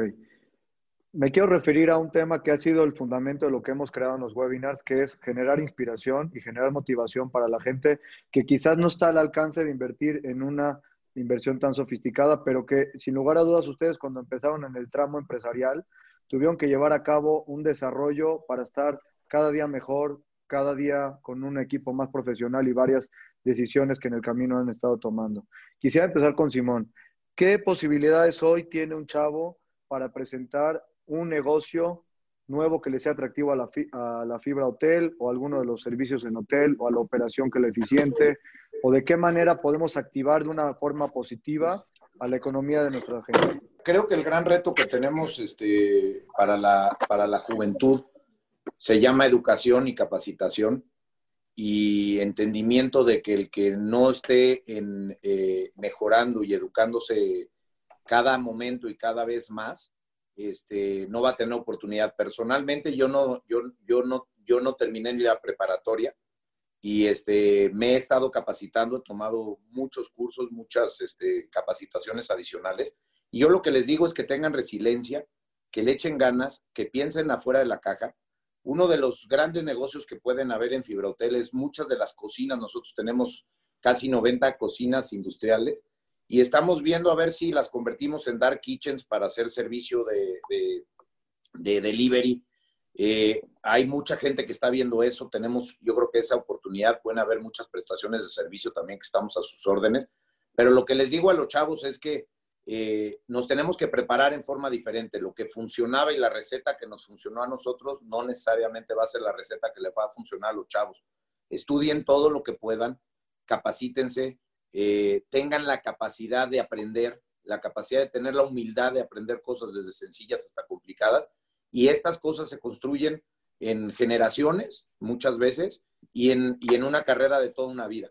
Este, lo, que yo, lo que yo les digo es que piensen afuera de la caja, que se atrevan, que tengan eh, la oportunidad de fracasar. Fracasar es parte de la evolución de la capacidad de cualquier persona. Entonces nosotros en, en, Fibra Hotel, así como todas las divisiones que encabezo, estamos abiertos a la, a la innovación y a, a, cosas que piensen que puedan hacer con todo esto. Les puse el ejemplo de Dark Kitchens en las 90 cocinas, porque estamos en el centro donde la gente quiere el delivery, Estamos viendo cómo vamos a modificar porque tenemos la capacidad instalada y estamos viendo que los consumidores van a querer algo distinto. Lo único que yo les puedo garantizar es que mi negocio en 10 años no va a tener nada que ver con el que tengo hoy. O lo transformo o, va a pasar este, eh, a, otro, a, otro paso. Eh, tenemos que hacer un merge de la economía vieja y la economía nueva y las plataformas tecnológicas. Y bueno, abierto para cualquier idea y más que nada educación. Gracias, Simón. André, esta misma pregunta y me encanta porque eres exalumno del colegio, así es que hay tablas y te has parado en foros internacionales, vas a Nueva York, a Londres y te las tienes que arreglar. Entonces, a ver, ¿qué onda con esa parte? Mira, yo te voy a decir primero en, beneficio de Montsinai, me pregunta, hasta mi esposa, que también es Montsinai, me pregunta, oye, ¿tú de dónde hablas bien inglés? Pues de la escuela. No, no es cierto. No, claro que es cierto. Claro que es cierto. Estoy muy orgulloso. Además, toda, toda mi vida en Mont y toda la vida de todos mis hijos en Mont Y mi esposa también. Este, pero haciendo eso a un lado, yo la verdad quisiera a, a los chavos recomendarles que se preparen. Hoy estamos viviendo un mundo muy competido. Yo no tuve la oportunidad de tener una carrera. Soy como Simón, me aprendí solito y con la experiencia. Pero si hubiera tenido la posibilidad de tener una carrera estoy seguro que tendría más herramientas. Hoy los chavos tienen que tener una carrera. Digo, tienen que tener, es, un, es entrecomillado. Les recomiendo ampliamente que procuren tener una educación superior y que tengan una carrera, que tengan una maestría, que estudien todo lo que puedan, porque eso les va a permitir competir en un mundo que hoy es de alta competencia. Antes, nuestros papás y nuestros abuelos ponían una mesa, se ponían a cortar y ya tenían una fábrica. Ya, no había competencia. Hoy tienes que, para vender la ropa, tienes que ser como Sara, que tiene la ropa en las tiendas colgada en 17 días o en quién sabe cuántos días. La competencia se ha vuelto brutal. Entonces, entre más preparación tengan, más fáciles. Pero aunado a eso, les recomiendo, tienen que ser perseverantes. Perseguir el éxito y perseguirlo hasta alcanzarlo. No va a ser fácil, es un camino difícil, pero con todo estoy seguro que lo van a alcanzar. Gracias. Chava, hoy estás encabezando un comité en la comunidad de eh, análisis estratégico. Estamos queriendo ver por todos y de una manera global eh, que la comunidad tiene la capacidad de estar viendo por todos. Desde tu perspectiva, ¿qué tipo de herramientas hay que preparar hoy para el camino que nos sigue los próximos 10 años? O sea, ¿qué le dirías a la gente que ya tiene un negocio? ¿Qué le dirías a la gente que tiene que emprender un negocio? ¿Y qué le dirías al chavo que está saliendo a buscar esta oportunidad nueva? Mira, yo antes que, que, contestarte eso, te voy a decir algo que me parece bien importante a lo que contestaron Simón y André. O sea, primero, estoy convencido que la educación en el futuro y hoy son indispensables, ¿no? A mí sí me tocó estudiar una carrera, tuve la suerte de estudiar arquitectura y luego tuve la suerte de hacer una maestría en administración de empresas inmobiliarias. Y por lo tanto, bueno, cuando salí al mercado, pues ya tenía conocimientos, digamos, de una educación que tuve la oportunidad de tener. Pero yo te puedo decir que si no hubiera tenido la oportunidad y un poquito hasta el empuje de mi papá y de mi mamá de ponerme a chambear desde muy chavo también, eh, no hubiera sido lo mismo, ¿no? O sea, sales de la escuela y de alguna manera sales como tambaleándote un poquito, ¿no? Con muchos conocimientos, pero nada de práctica. Yo sí les quiero recomendar que además de estudiar una carrera, además de evidentemente prepararse lo más que puedan, si pueden con maestrías también, no dejen de trabajar desde muy chavos, porque lo que aprenden trabajando no se enseña en la escuela. Y yo creo que eso es básico. Eso es algo que además dentro de la comunidad se ha venido haciendo desde todas las generaciones. Sí, así empezaron los abuelos, así empezaron. No tuvieron oportunidad de estudiar muchos, pero yo sí no quiero dejar eh, pasarles el comentario y, decir, bueno, estudien y no pasa nada, y ahí cuando tienen 25 años, ahí se ponen a chambear después, porque no, no van a tener la capacidad de conocer. Yo creo que lo que se vive dentro del el trabajo no se vive en la, en la carrera, ¿eh? y eso es bien importante, ¿no? Para, con respecto a la comunidad, bueno, la comunidad tiene miles de retos. Este, evidentemente, tú bien sabes que la comunidad, la beneficencia, pues representa el, básicamente el porqué de existir de la comunidad. Eh, eh, se, forjó en eso y, así ha sido la visión y creo que debería ser, seguir siendo la visión eh, de la comunidad, apoyar a la gente pues, en su educación, en su salud, en, su educación, este, evidentemente en su, en su capacidad económica. Ahora, ¿qué tenemos que hacer? Pues fortalecer a la comunidad. Y, yo recuerdo a mi papá, que siempre ha sido un gran líder comunitario, siempre me ha dicho que la fortaleza de la comunidad está en el bolsillo de los miembros. Y la comunidad es fuerte gracias a que pues, algunos miembros o una gran parte de sus miembros han sido económicamente exitosos. Y, yo creo que lo que tenemos que hacer es que nuestros miembros en el futuro sigan siendo económicamente exitosos. Y por lo tanto hay que apostarle mucho a la educación. Hay que ayudar a la gente a seguir estudiando, a prepararse, a emprender nuevos negocios para que ellos puedan ser fuertes en el futuro y sean los que sostengan a esta comunidad en el futuro. Y esa es la visión de nuestra, de nuestra coordinación, que por cierto, eh, junto con un, gran grupo de, empresarios y con Simón que nos acompaña en la plática, formamos parte, ¿no? Y la verdad es que pues, tenemos todo el apoyo del presidente y, estamos trabajando duro en eso. Simón, cuando tomaste unos cuantos hoteles y formaste la fibra, yo no creo que te imaginaste que iba a haber 100 hoteles más o menos que tienes en la bolsa. Esa capacidad de ver hasta donde uno está, pero con la visión de crecer muchísimo. No creo que lo tenías en el día uno cuando lo, cuando lo planeaste. ¿Cómo fue ese sueño? Claro que no, es una ilusión que se ha venido desarrollando en más de 30 años. Eh, este, el empuje de mi padre y de mi hermano también, que forman parte de la compañía junto conmigo, eh, y la visión que hemos tenido de largo plazo. O sea, la manera en que nosotros pudimos entender que esto podía suceder es que no vimos esto como un negocio de una generación. Creo que lo único que le faltó a Chava decir es que no nada más los chavitos que empiecen a trabajar desde jóvenes. Esto lo tenemos que ver como una apuesta multigeneracional, como que el hijo va a cargar la antorcha del padre y así cada uno de, de sus familiares. Lo tenemos que ver así porque esa es realmente una visión patrimonial de largo plazo.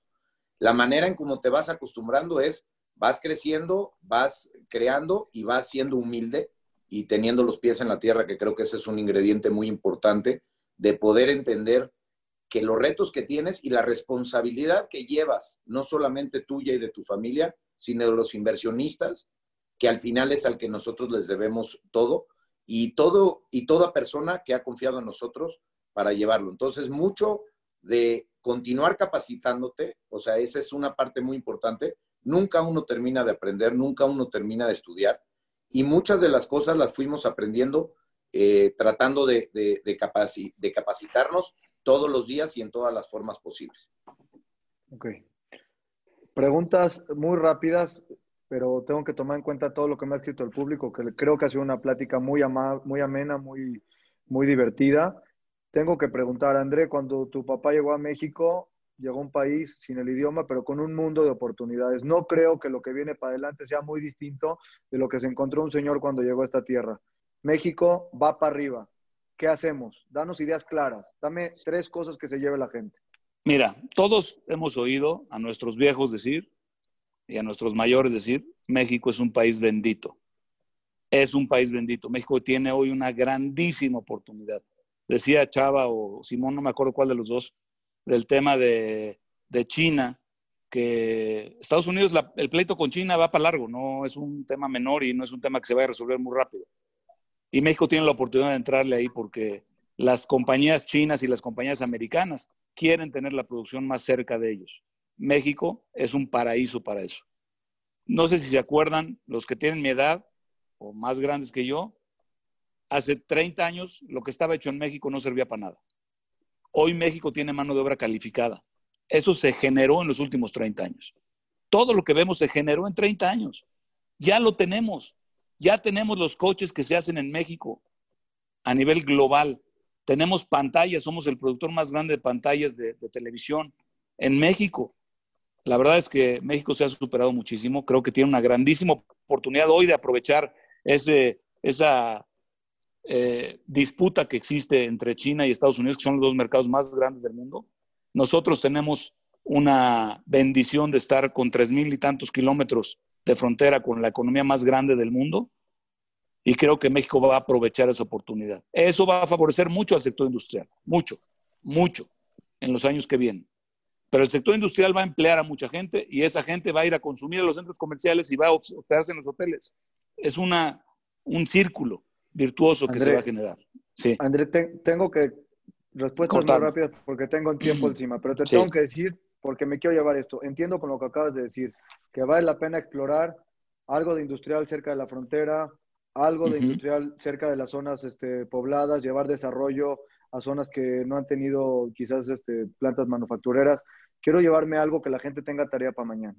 Mira, empezar por confiar en el país, confiar en que el país se va a componer, el sector industrial es atractivo, pero hay otros sectores que hay atractivos y hay otras oportunidades que se van a abrir.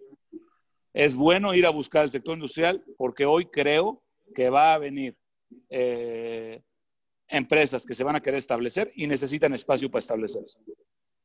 Ok. Listo. Gracias, André. Chava, si te pones hoy en los zapatos de una persona que su negocio ha quedado comprometido porque en 120 días no ha generado ventas y no tiene ningún tipo de cobranza porque los plazos típicos hasta 120 días están vencidos, tiene que arrancar de nuevo. ¿Cómo vamos a ayudar desde la trinchera del retail para la gente que tiene un producto valioso y no está dentro de las plazas? ¿Cómo podemos ayudarlos? Mira, va a haber espacios disponibles, va a haber oportunidades. Nosotros en, en Fibra Dan nos tomamos la decisión de apoyar a nuestros clientes. No los vemos como unos clientes, los vemos como socios comerciales. Nosotros, por ejemplo, ya dimos el 75% de descuento en mayo, 75% de descuento en, abril, 50% de descuento en junio. Es decir, estamos apoyando a nuestros clientes para que sobrevivan. ¿Cómo le hacemos cuando, cuando este, para que la gente pueda empezar? Yo creo que hay que reinvertirse. O sea, es importantísimo entender en dónde estamos y qué tenemos que hacer para sobrevivir. El mercado es un mundo y, el mundo es un mundo de competencia, no es lo que era antes. O sea, hoy compites con todo el mundo. La tienda de al lado a lo mejor está en todos los países del mundo, entonces tienes que poder competir con ellos y si no lo puedes hacer, tienes que aprender a reinventarte.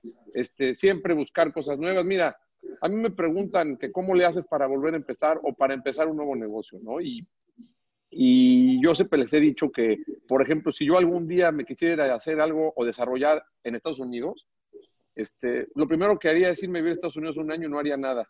Me pondría a analizar el mercado, cómo funcionan las cosas, cuáles son las reglas, este, cómo se juega para poder iniciar algo y estar seguro que voy a ser exitoso. Yo creo que hoy la gente lo que tiene que hacer en México es prepararse, estar listos, entender o tratar de leer el mercado para dónde va y en ese momento después disparar y tener este, la mayor posibilidad de éxito. O sea, yo sí creo que hoy aventarte a hacer algo con un panorama tan complejo, eh, pues a lo mejor no vale la pena empezar hoy. A lo mejor puedes empezar en seis meses, pero después de analizar exactamente a dónde quieres ir. Lo que sí te puedo decir es que nosotros en Danos confiamos plenamente en el país, confiamos plenamente en, México, que es un gran país, como lo dijo André, y estamos seguros que vamos a seguir invirtiendo y a buscar oportunidades. Nuestros negocios inmobiliarios no se hacen de un día para otro. Los negocios, un centro comercial, un proyecto de esos mixtos tarda dos años en planearse y otros cuatro en construir. Es un sexenio completo. Es decir, la visión a mediano y largo plazo es la que tiene que moverte para invertir. Y estoy seguro, ¿eh? para todos, que no hay un mejor país para invertir que México. Te lo tengo que decir así de claro, por lo menos esa es la visión de nosotros en Grupo Danos, la visión de nosotros en Fibra Yo quiero terminar con que me puedan decir qué tienen que hacer. Por ejemplo, Simón, me voy contigo. Hay varios chavos que ya están muy metidos en la tecnología, desarrollando apps, haciendo startups para ciertos servicios. ¿Qué recomiendas que hagan en este momento los chavos? Es un tema, tenemos una brecha importante en la generación. Si hablamos en términos de la comunidad, nos hace falta darnos cuenta que los chavos que tienen entre 20 y 40 años, por decirlo, vengan y también le entren y que vemos que les esté yendo bien para que vengan a donar también a la comunidad, lo tengo que decir. Pero para eso necesitan tener negocios fuertes. ¿Qué hacemos? Simón, empieza, por favor. Yo, creo que hay muchos negocios eh, que fueron exitosos muchos años, que el COVID y toda esta situación va a cambiar. Tiene uno que enfrentar la situación. Parte de lo que decía Chava, yo nada más lo quiero complementar rápidamente. Tenemos que encontrar la manera de salir adelante con negocios que estén o que estaban funcionando y con eso tienes que enfrentar a tus proveedores, tienes que hablar con la verdad, enfrentar a tus bancos, a tus clientes y a todas las gentes con las que tienes relaciones y hablarles con la verdad enfrentar los problemas que cada quien tiene, porque mucha gente ya tiene negocios en marcha, que no es fácil reinventarse y decir voy a, voy a inventar una.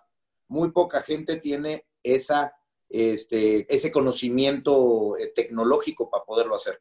Hay gente que tiene negocios este, de confección, de donde nosotros venimos orgullosamente, donde era un negocio positivo y era un negocio bueno, y esta situación dice, no, este negocio ya no sirve, ya me voy a dedicar a otra cosa. Es difícil también la otra cosa, es difícil la situación de, iniciar algo y también ah, pueden haber negocios rescatables, que si se habla, se maneja, se, se habla con, con, verdad y se afrontan los compromisos con valentía y con este compromiso, pueden también salir adelante. Entonces yo creo que también eh, dentro del análisis que cada quien se está haciendo para reinventarse, tiene que saber que también este, se puede salir en ese mismo negocio. Porque la palabra reinventarse, vamos a inventar algo nuevo, es fácil, pero se sabe hacer ciertas cosas y también uno lo tiene que enfrentar. Entonces, mucha fuerza y, mucha valentía y mucho amor al negocio que tienen para sacarlo adelante. Es la única manera que lo va a sacar adelante. Y si viene cualquier fuerza que quiera destruir ese negocio, lo tienes que defender, inclusive con, con tu propia vida. Pues Simón, primero que nada te doy las gracias a ti que fuiste el primero en terminar. Muchísimas gracias. Chava, tu comentario final y respecto a las oportunidades para la gente que esté queriendo sacar su negocio adelante o para los chavos que van a comenzar. Mira, yo lo que les puedo decir es que, primero, eh, mi, recomendación sería sí pensar en un futuro en el país. O sea, sí estoy seguro que este país es bendito y da muchas más oportunidades que otros países para hacerlo. Sí prepararse, sí trabajar, sí estudiar. Eh, yo creo que sería bien interesante y, nosotros en DANO lo estamos haciendo y sé que en el AMEFibra y en otras empresas también lo están haciendo. Eh, trabajar mucho, abrirles puertas, sobre todo para su primer empleo, para que entiendan y para enseñarles y encaminar a los muchachos, ¿sí? De, de, por dónde ir después que ellos vayan solos. Yo creo que aprender y entender hacia dónde vas y tener una visión eh, de qué quieres hacer, si no tienes eso claro, no vas a poder iniciar. Entonces, Sí hay que abrirles espacio a los muchachos para que ellos tengan oportunidades de chambear, eh, como lo dije, para que tengan oportunidades de aprender y de tener por lo menos más claro o entender más claro el mercado para dónde van. Mira, la gran ventaja que tiene este país, creo que nadie lo dijo, y sí, no me quiero ir sin decirlo, es que tiene un nivel de población muy interesante en términos de edad. Este, ya quisieran los europeos tener la juventud que tiene este país, el consumo que va a tener este país va a ser enorme y la capacidad de trabajo y de generación de valor y de creación de, de, valor va a ser enorme con, la, con las oportunidades que tenemos. Entonces, hay que empujarlos, hay que prepararse, hay que estudiar, hay que trabajar y hay que saber qué quiere hacer. Y una vez que tomes la decisión de qué quieres hacer, yo creo que no te tiene que detener nadie. Vete derechito con todo. Gracias, Chava. Gracias por tu participación el día de hoy. André, te toca cerrar. Eres el último, nos tienes que dejar muy inspirados. Gracias, gracias. Yo les recomiendo a los chavos, mira, yo tuve la bendición de que mi papá no nos dejó nada, pero nos enseñó a trabajar. Y a mí no me da miedo trabajar. Trabajo mucho, me paro muy temprano, llego muy tarde y tengo muchos años haciéndolo. Y no pasa nada. No le tengan miedo al trabajo. Primero, prepárense, en la medida que tengan posibilidad, prepárense, tengan todas las herramientas y trabajen. Van a tener que trabajar muy duro, en lo que sea, en lo que sea que vayan a trabajar. Lo que los va a sacar adelante es la perseverancia. Como dice Simón, hay que tenerle amor a lo que uno está haciendo, pero hay que tener perseverancia y levantarse un día así y otro también con muchas ganas y con un espíritu de querer alcanzar el éxito y el éxito se alcanza, pero el camino es bien largo no desesperarse, no salirse a la mitad del camino, sino seguirle y seguirle. Creo que los chavos, si de veras tienen esa perseverancia y tienen manera de allegarse de herramientas, van a tener mucho éxito. También muchísimas gracias, André. Me parece que fue una plática extraordinaria. Fue un gusto tenerlos a los tres. Sí les tengo que decir que me pusieron a estudiar un par de semanitas eh, lo que tenía que preguntar, pero creo que ya soy medio expertón en el tema. Le doy la palabra a Jacobo Cheja en este momento para que me haga favor de despedir y terminar esta plática. Adelante, Jacobo. Muchas gracias, muchas gracias, Emilio. Pues la verdad es que eh, yo me llevo muchas cosas. Eh, antes que nada, y retomando un poquito lo que dijo André hace unos minutitos, yo creo que justamente creo que todos eh, hemos aprendido en casa la cultura del trabajo. Y yo creo que eh, efectivamente, eh, poniéndonos todos las pilas, dedicándonos a lo que todos sabemos hacer, que es el trabajo, saldremos adelante. Yo estoy absolutamente seguro que de las grandes crisis también salen las grandes oportunidades y creo que todos nos vamos muy satisfechos con lo que hoy eh, tanto Simón, Chava como André nos hicieron favor de platicarnos con tu extraordinaria conducción, mi querido Emilio, que la verdad fue fabulosa. Te felicito. Eh, tuvimos una audiencia de casi 900 gentes. La verdad es que es un gran interés, jóvenes, adultos, todos viéndonos. Y bueno, yo creo que aquí también, eh, por supuesto, creo que también estas fibras importantes en el país también generan una gran oportunidad para nuestros jóvenes. Y yo quiero también a ustedes tres invitarlos a que abran sus puertas para nuestros jóvenes. Tenemos jóvenes emprendedores, jóvenes muy capaces que seguramente pueden colaborar de muchas maneras en estas eh, extraordinarias compañías, empresas, a través de hoteles, centros comerciales. Yo estoy seguro que también se abre una gran oportunidad para toda nuestra gente. Eh, quiero también eh, reiterarles, a, en este caso a Simón y, a Chava, que como bien mencionaste, hoy son directivos de esta mesa directiva en el Consejo de Análisis Estratégico, haciendo un trabajo maravilloso, el cual para mí es muy grato que sean parte de las filas de nuestra mesa directiva. Y André, por supuesto que si no es hoy parte de la mesa, es gente comunitaria de toda la vida, mi antecesor directo, pues su hermano, prácticamente son gente comunitaria y bueno, agradecerles enormemente esta gran oportunidad que nos permiten de compartirle a todos nuestros socios esta extraordinaria entrevista que estoy seguro que será de mucho beneficio para todos. Muchas gracias Simón, muchas gracias Chava, muchas gracias André, muchas gracias Emilio y a todos que nos hacen favor de escuchar. Muchas gracias Jacobo por la confianza y gracias al comité de gira, especialmente a Alicia Hop que hizo posible esta gran conferencia, que hemos roto el récord de gira y todos los eventos que ha realizado con todo el éxito del mundo durante todo este tiempo. Como dato personal les quiero aumentar que no sabemos de qué somos capaces. Tenemos cuatro meses que según esto estamos encerrados. Descubramos las capacidades que tenemos para hacer cosas distintas. Sí se puede, nada más hay que tener claridad que hay otras cuantas cosas que hacer y debemos explotarlas. Muchas gracias.